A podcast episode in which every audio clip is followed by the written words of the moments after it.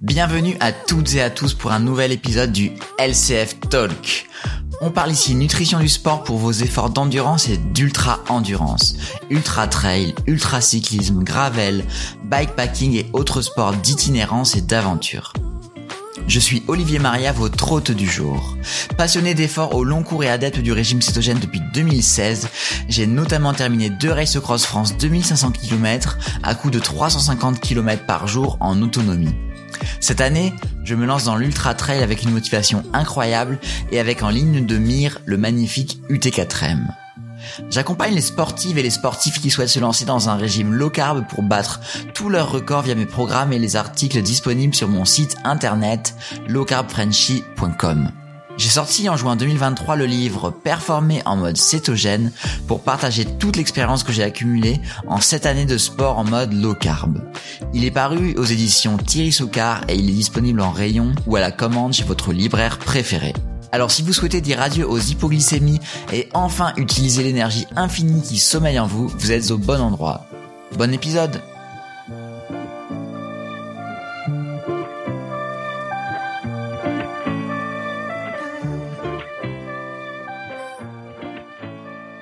Les amis, comment allez-vous aujourd'hui? C'est un plaisir de vous retrouver pour l'épisode numéro 1 du LCF Talk.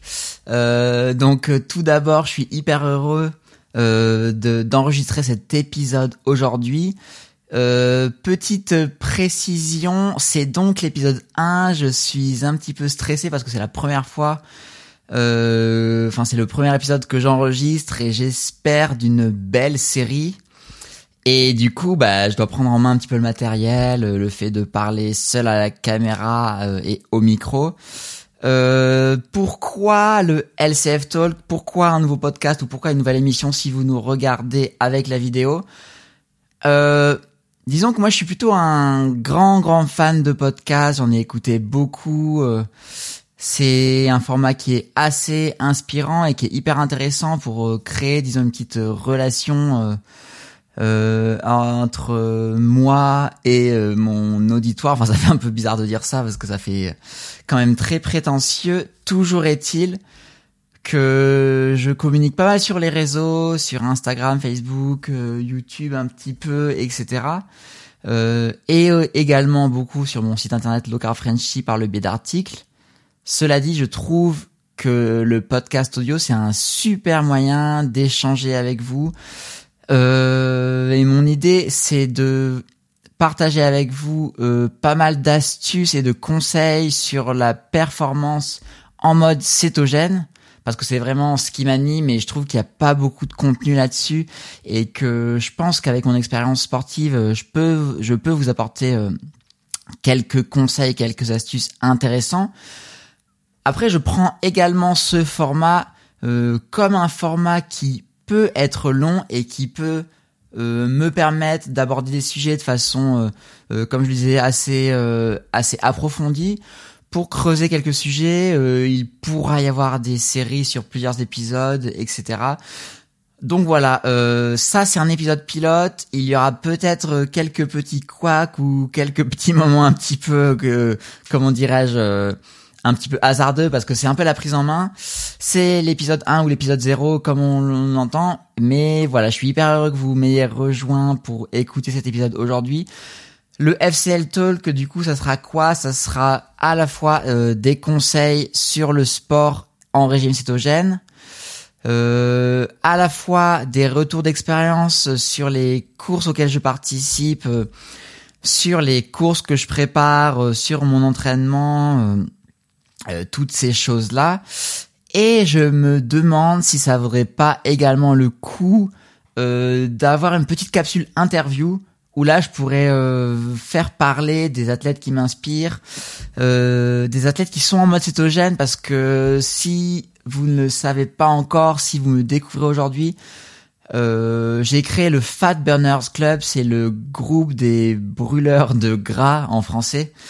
Et euh, parce que j'accompagne les sportifs qui sont en mode cétogène et qui ont désiré euh, changer d'alimentation pour une alimentation cétogène ou low carb et qui souhaitent également avoir accès à une communauté et à des groupes privés et, que j'anime un petit peu chaque semaine et sur lequel on on partage pas mal de questions-réponses, on, on se motive, on a des retours de course, etc. Du coup, je me demande si ça vaudrait pas le coup euh, de d'interviewer des membres de cette communauté pour avoir leur rapport au, au cétogène, pour savoir euh, quelles ont été leurs difficultés, quels ont été euh, les bénéfices qu'ils ont retirés de cette alimentation, leur expérience pour qu'ils partagent au plus grand nombre. Je pense que ça pourrait être vraiment hyper cool. Donc voilà, bienvenue sur le LCF Podcast, épisode 0 et la question que j'aimerais aborder aujourd'hui, c'est pourquoi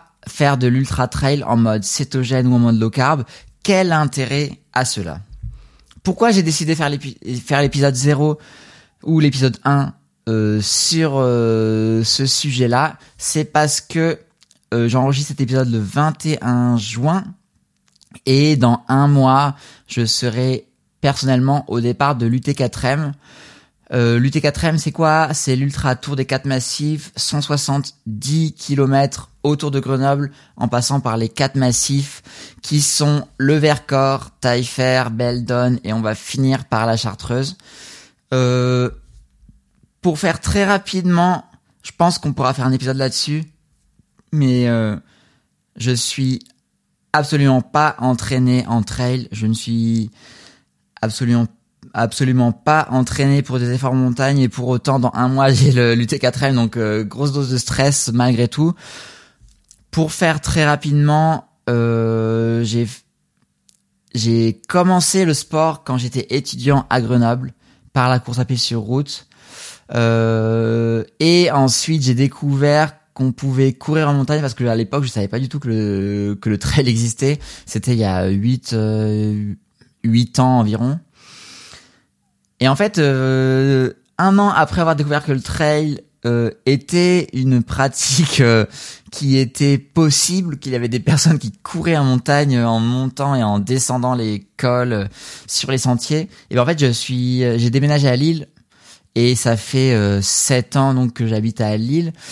Et aujourd'hui, je vous dis que je ne m'entraîne pas du tout en trail parce que tout simplement à Lille euh, c'est compliqué, c'est très compliqué de faire du dénivelé. Euh, il y a des gens qui font du dénivelé en allant sur les terrils ou en allant sur les monts qui sont aux alentours de l'île, mais qui ne dépassent pas les 150 euh, mètres d'altitude environ. Donc compliqué de faire des longues montées, des longues descentes non-stop. Et en fait, ce qui s'est passé, c'est que moi j'avais programmé dans mon entraînement, enfin j'avais, j'espérais faire dans mon entraînement des week-ends chocs en allant dans les Alpes et en faisant par exemple deux fois 40 euh, ou 50 kilomètres dans les Alpes dans le week-end.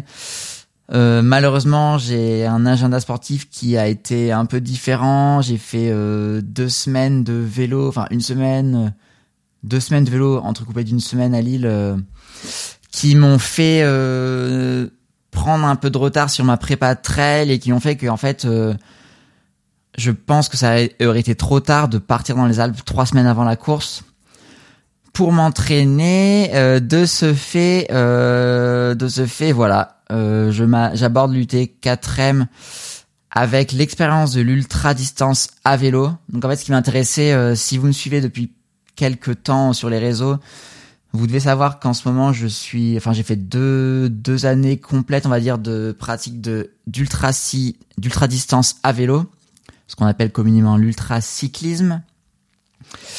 Et en fait, l'ultra distance à vélo, c'est quoi? C'est des courses de, on va dire, 500, 1000, 2000, 3000 kilomètres. Euh, en autonomie euh, à peu près complète. L'idée, c'est quoi? C'est qu'il y a un point de départ, un point d'arrivée, et il n'y a pas d'étape. Euh, il n'y a pas d'étape pour nous dire tel jour il faut s'arrêter à tel point. C'est-à-dire qu'on roule non-stop si on a envie. On s'occupe, on est indépendant par rapport à au sommeil et à l'alimentation. Et voilà, moi j'ai fait j'ai fait deux fois la Race Cross France sur le format 2500 km. L'année la première année, j'ai mis 7 euh, jours 17 heures pour faire 2500. Euh, la deuxième année, c'était en 2022, j'ai fait euh, 2600 km en 7 jours et 3 heures à peu près. Donc euh, voilà, l'ultra distance à vélo, c'est ça, c'est des c'est des journées de 300, 350 km. Voilà, faut pédaler, euh, faut pédaler 15, 20, 22 heures par jour. Et j'ai quand même bien, bien, bien poncé ce format. C'est un format qui m'a énormément appris sur ma capacité à être en autonomie, à gérer mon effort jour et nuit. Et en fait, euh, quand j'ai habité à Grenoble, j'ai vu la l'apparition du T4M. J'ai j'ai beaucoup rêvé de, ce, de cette course. Enfin, faire le faire les quatre massifs autour de Grenoble. Je les ai un peu fait en randonnée. Je, je sais ce que c'est. Euh, la Chartreuse c'est magnifique. Le Vercors aussi. Beldon c'est incroyable, mais c'est extrêmement dur, extrêmement technique. Et puis voilà, j'ai passé trop de temps à, à regarder cette course, à regarder cette course. Moi, j'ai la mauvaise habitude de m'inscrire à des courses qui me font rêver et à réfléchir ensuite. C'est ce que j'ai fait euh, pour la Race Cross France notamment. Et puis aussi, euh, j'adore les efforts longs. Du coup, moi, quand je vois une course, euh, c'est la distance la plus longue qui m'attire. Et c'est pour ça que sur l'UT4M, eh ben, il y avait qu'une distance qui m'attirait. C'était la plus belle, c'était le 170 km. Et voilà, je suis inscrit. Maintenant, j'ai envie de voir s'il y a des ponts qui se font entre l'ultra distance euh, à vélo et l'ultra distance en trail, donc l'ultra trail. Euh, malgré tout, je sais que ça va être très très dur euh, d'un point de vue musculaire notamment sur les montées, mais également et surtout sur les descentes, parce que c'est vraiment en descente qu'on casse de la fibre musculaire. Mais voilà, je suis inscrit. Euh, j'ai pas trop de, j'ai pas trop la possibilité de reculer maintenant. C'est dans pile un mois vraiment pile un mois, c'est passé à une vitesse folle. Je me suis pas entraîné comme j'ai pu, mais bon, voilà. Enfin bref, on fera peut-être un épisode plus complet sur euh, les ponts qu'il y a entre euh, ultra cyclisme et ultra trail. Euh, sur ma sur l'entraînement que j'ai pratiqué depuis le début de l'année, on va dire depuis soit depuis soit depuis l'automne parce que ma prépa marathon de Paris, je l'ai un peu abordé, on va dire de à partir de l'automne soit depuis janvier pour faire un peu plus simple. Mais voilà, je reviens à nos moutons. La question du jour, c'est la suivante. Euh, quel intérêt a pratiquer le régime cétogène en ultra trail Alors tout d'abord, euh, si vous me connaissez, si vous me suivez un petit peu, peut-être que vous êtes déjà au fait de ce qu'est le régime cétogène. Je ferai également un épisode là-dessus. Oui, alors j'aurais pu commencer euh, cette série de podcasts par la définition de régime cétogène. Euh, comme vous avez peut-être compris, je ne fais pas grand-chose dans l'ordre. En deux mots, le régime cétogène, c'est un changement d'alimentation qui exploite la capacité de l'organisme à brûler des matières grasses comme source d'énergie à la place des sucres et des glucides et de ce fait de réguler au maximum sa glycémie. Euh, pour faire très simple, euh, si vous avez une alimentation du sportif, euh, on va dire relativement classique, faite en grande majorité de glucides et de sucre, vous allez avaler, par exemple, avant votre séance, un stock de glucides. Donc ça peut être des pâtes, du pain, du riz, ça peut être des sodas, des barres énergétiques, des gels énergétiques, etc. Vous avalez ça, votre transforme, votre corps transforme euh, tout ça et tous ces glucides en glucose qui vont être stockés dans vos muscles, dans votre foie et dans votre sang. Votre glycémie va monter et votre corps, euh, lorsque vous allez aller courir, il va utiliser euh, ce glycogène comme source d'énergie.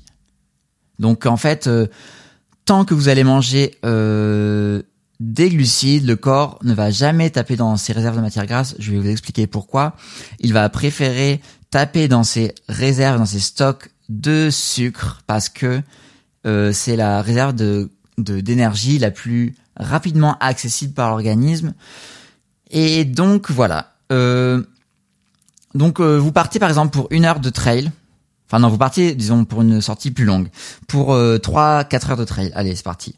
Euh, donc, euh, en fait, vous allez commencer à courir avec, une, avec des stocks de, de glucides et de glycogène qui seront hauts, qui seront remplis à, au max, et du coup avec une glycémie qui va être élevée. Cependant, eh ben en fait, votre réserve, vos réserves de glycogène, elles sont relativement restreintes parce que ces trois réservoirs que je vous ai dont je vous ai parlé dans le sucre, dans le foie et dans le non pardon, je dis n'importe quoi. Ces trois réserves qui sont dans le sang, dans le foie et dans les muscles, eh ben, elles sont relativement limitées. On parle d'à peu près 2000 calories. De ce fait, euh, si vous partez pour un effort en trail, on parlait de 3 heures tout à l'heure, mais le thème de ce podcast est plutôt ultra trail, euh, donc ça peut être 20-30 euh, heures. Et eh ben en fait, vous allez produire un effort qui va demander de l'énergie. cette énergie, c'est le glucose. Votre organisme va utiliser le glucose pour pour tout pour tous les besoins de votre organisme, que ce soit à la fois musculaire, à la fois cardiaque, donc euh, augmenter votre fréquence cardiaque, etc., créer de la chaleur, et votre votre euh, rapidement au bout de une deux heures, et eh ben en fait votre vos stocks de sucre, et eh ben ils vont baisser.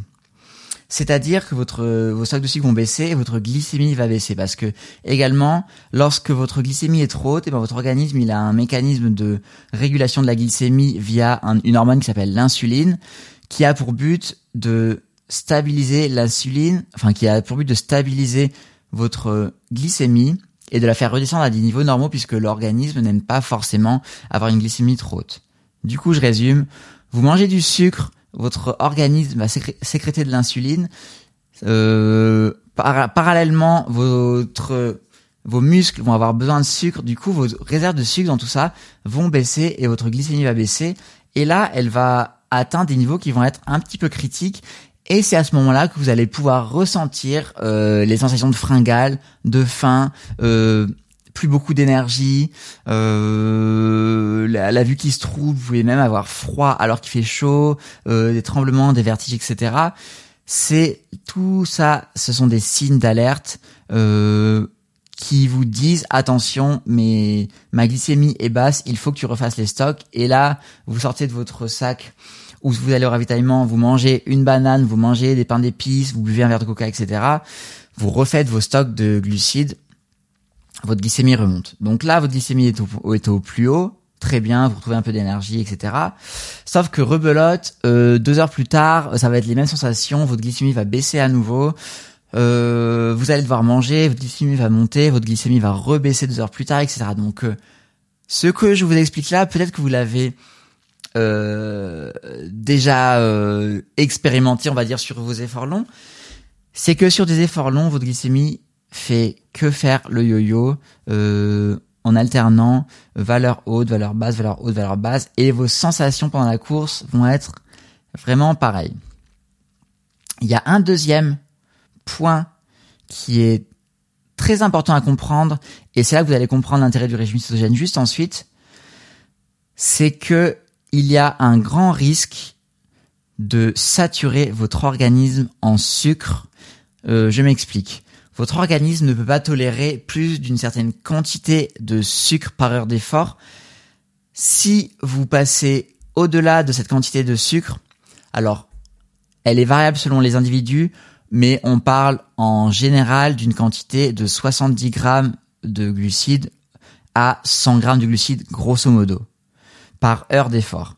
Si vous partez pour un ultra trail qui dont la durée va se situer entre 20 et 35 ou 40 heures d'effort et que vous avez besoin de 80 grammes euh, de sucre par heure d'effort, et eh ben si vous si vous mangez 80 grammes de sucre par heure d'effort pendant euh, 20 heures, ça vous fait euh, alors en petit calcul de tête, ça vous fait euh, si je dis pas de bêtises euh, plusieurs kilos de sucre blanc euh, ingéré pendant la course.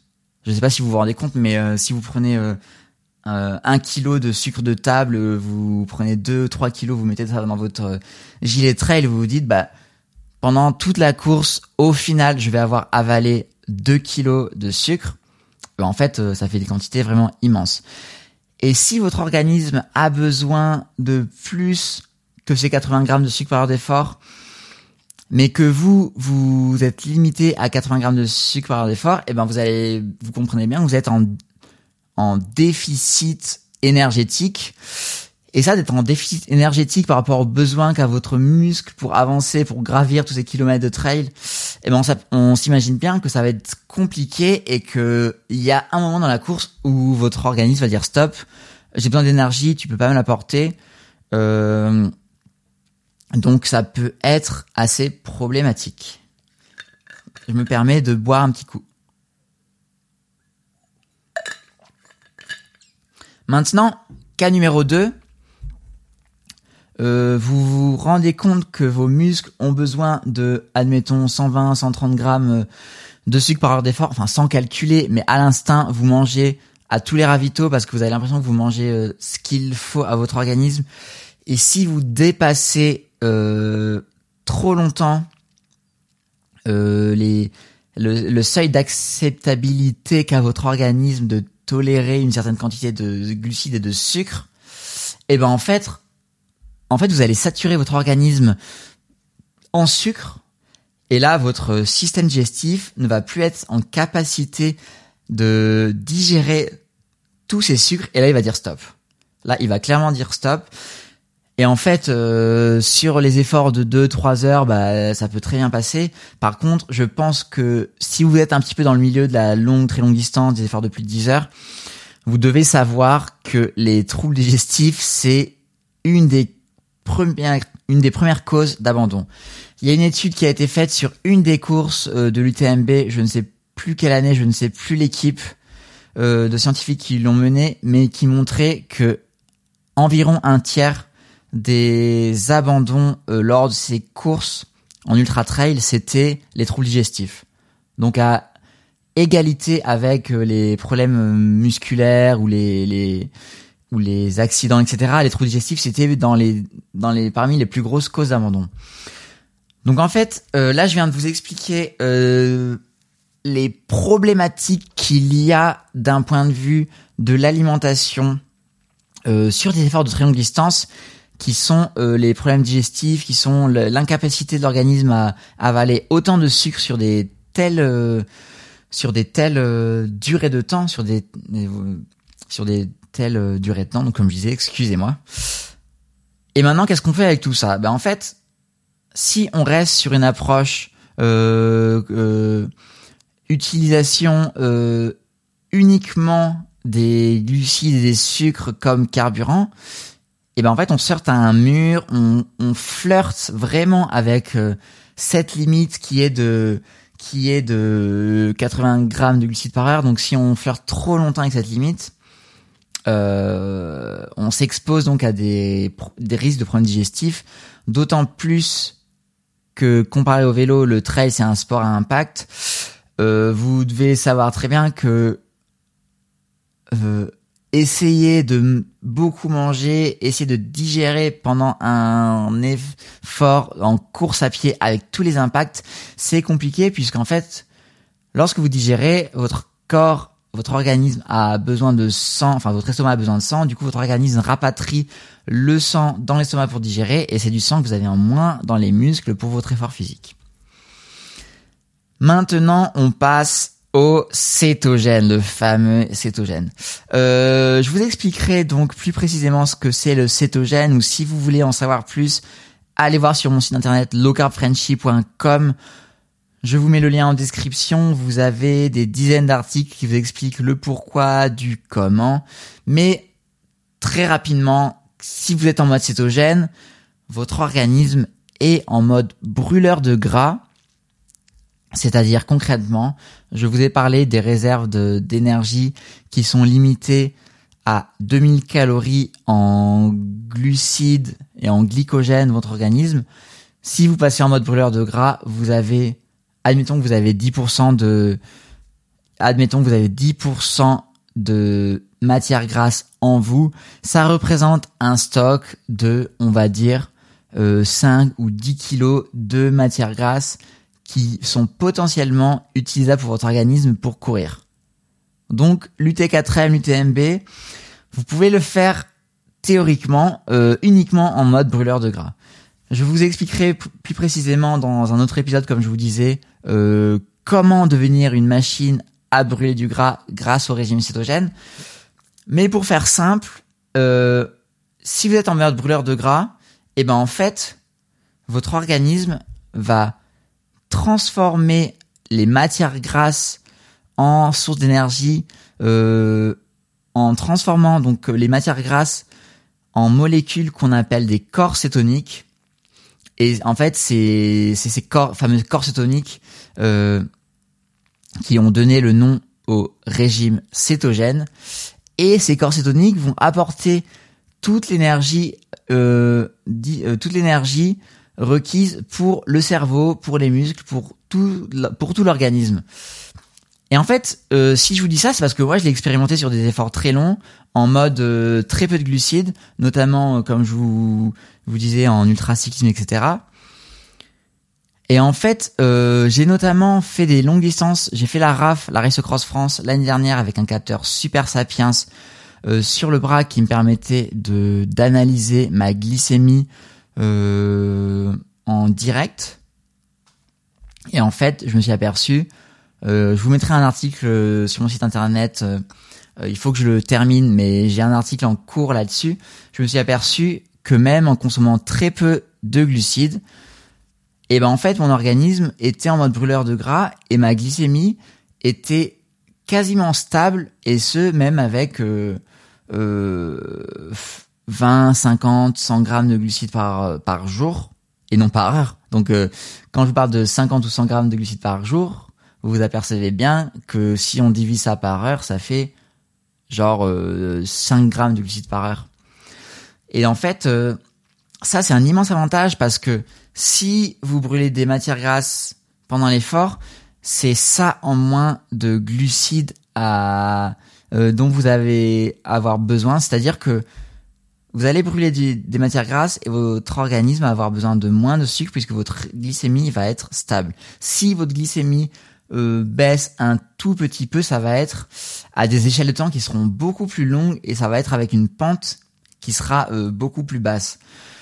Euh, dans ce cas, si vous êtes vraiment, vraiment, vraiment bien c'est adapté, c'est-à-dire que si vous avez été en mode cétogène depuis plusieurs mois, il est possible que pendant la course, vous allez pouvoir passer sur une alimentation qui va être assez mixte, glucides et aliments euh, pauvre en glucides.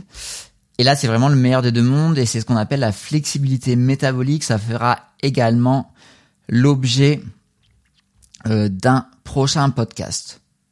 Donc, si je résume euh, très rapidement, si vous passez en mode cétogène, vous allez vraiment plus flirter avec cette limite de 80 grammes de glucides par heure et vous allez quasiment éliminer euh, les risques de troubles digestifs. Donc si vous avez expérimenté les problématiques de troubles digestifs sur vos efforts longs, et eh ben vous allez pouvoir dire euh, quasiment adieu aux troubles digestifs parce que vous allez beaucoup beaucoup moins avoir besoin de manger pendant l'effort. Également, euh, un des deuxièmes, enfin le deuxième avantage du régime cétogène pour l'ultra trail, c'est vraiment vraiment la régulation de, la glycémie et de faire la, et le fait de faire disparaître le risque d'hypoglycémie, ça c'est vraiment quelque chose qui est euh, qui est assez fou, assez incroyable, parce que clairement l'hypoglycémie c'est quelque chose qui peut vous plaquer au sol, qui peut vous faire vous faire abandonner un ultra, ou vous faire perdre des heures et des heures en mode euh, j'ai plus d'énergie, je suis coincé sur mon pauvre sentier. Les ravitaux, ils sont dans 3 kil dans 3 km ou dans 3 heures, je ne sais pas. Et je peux plus avancer, il me faut du sucre.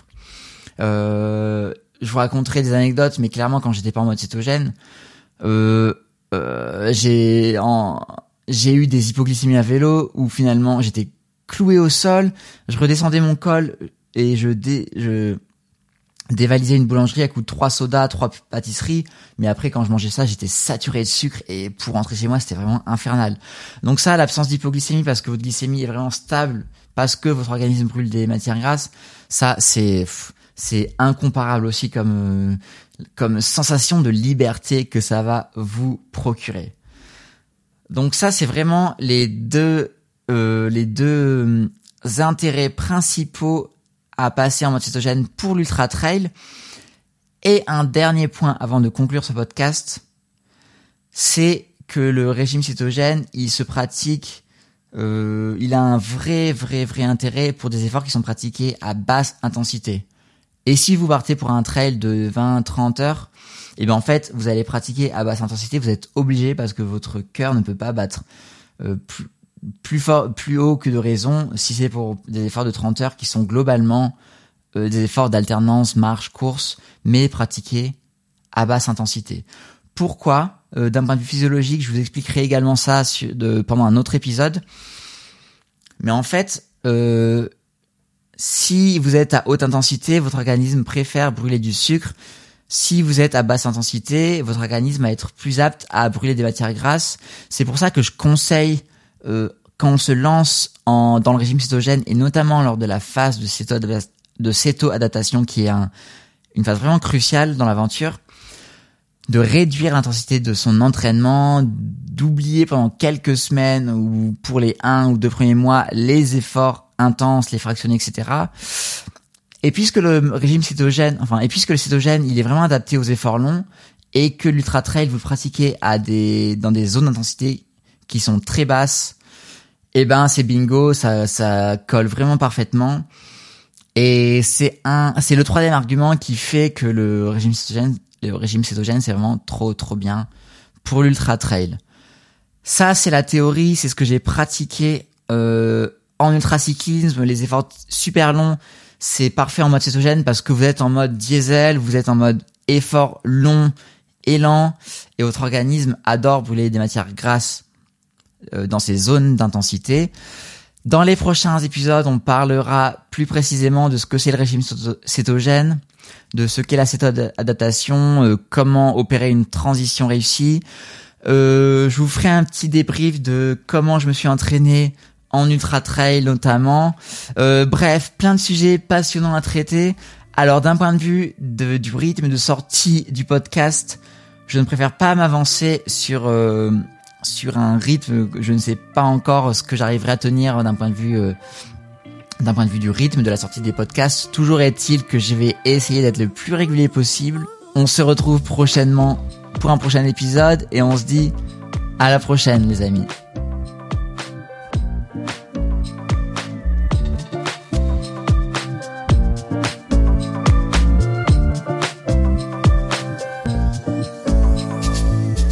Nous voilà déjà à la fin de l'épisode et je vous remercie de l'avoir écouté jusqu'au bout.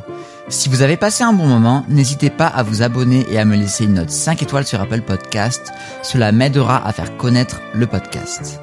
Vous pouvez également partager l'épisode en story Instagram et sur tous vos réseaux, je vous repartagerai.